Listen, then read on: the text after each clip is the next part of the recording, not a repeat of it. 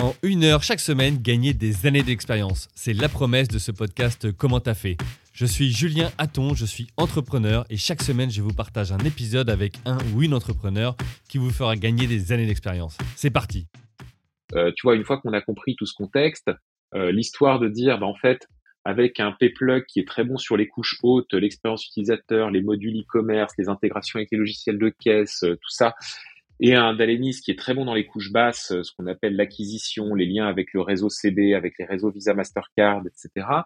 On fait un, enfin, on a une maîtrise de bout en bout, on est hyper légitime sur notre marché, on a déjà une bonne part de marché sur le marché français et on peut devenir euh, la référence, l'acteur incontournable français des paiements. Euh, donc le projet, il est super, euh, si tu veux, il est super enthousiasmant, il donne envie à tout le monde de se projeter dedans, il te donne un niveau d'ambition que aucune des deux boîtes ne pouvait se permettre d'avoir toute seule jusqu'à maintenant. Et en fait, la première, enfin, tu vois, je te disais, il y a deux trucs. Le premier truc, c'est vraiment ça. C'est euh, tu donnes à tout le monde un projet où les gens se disent, bah ouais, j'ai envie de faire partie de ce truc-là, quoi. Euh, et ça me donne envie de, de, participer à ce nouveau chapitre de l'histoire.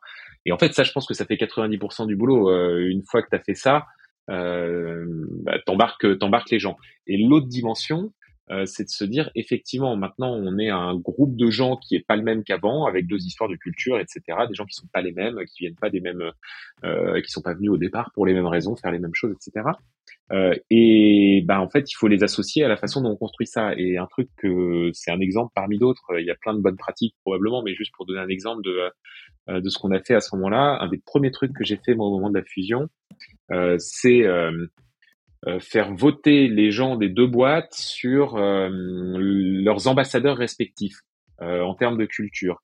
Et en fait, on a fait un petit sondage comme ça où bah, les, tous les tous les collaborateurs ont élu. Au final, on a retenu quatre cinq personnes de chaque boîte. Alors évidemment, c'était des gens qui étaient là depuis très longtemps, que tout le monde connaissait, enfin qui étaient un peu des qui incarnaient, si tu veux, la culture de chacune des boîtes.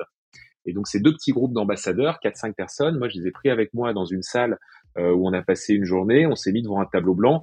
Bon alors voilà, vous, vous incarnez euh, les cultures de ces deux boîtes, vous avez compris le projet dans lequel on veut s'engager, comment on veut définir cette culture quoi? Et on a passé euh, tout le temps qu'il faut ensemble à en débattre. Alors après on a refait on a repartagé ça à tout le monde, on a repris les inputs des gens, on leur a demandé de, de remplir des sondages, enfin, on s'est alimenté de plein de matières et à travers tout ça, bah, tout le monde a eu un petit peu son mot à dire d'une certaine manière sur euh, qu'est-ce qu'on veut être en termes de culture. On a redéfini des valeurs.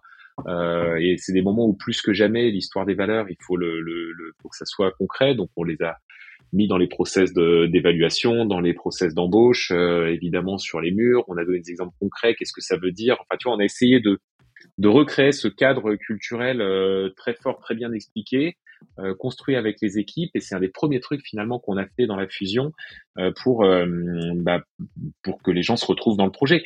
Et en fait, et après à un moment, bah oui, il y a certaines personnes qui se sont pas retrouvées là-dedans et qui sont parties et c'est leur choix et, euh, et c'est normal quoi. Tu vois, c'est pour ça. Ou Exactement. Et d'autres qui sont venus euh, pour ça parce qu'ils ont vu le momentum à ce moment-là et qui se sont dit bah tiens euh, là le projet, la façon dont c'est en train de se faire cette culture de cette boîte, j'ai envie de j'ai envie d'en faire partie. Euh, mais globalement, on a quand même eu beaucoup beaucoup de gens qui sont restés. On a eu très peu de très peu de départs et ouais ça c'est plutôt cool quoi.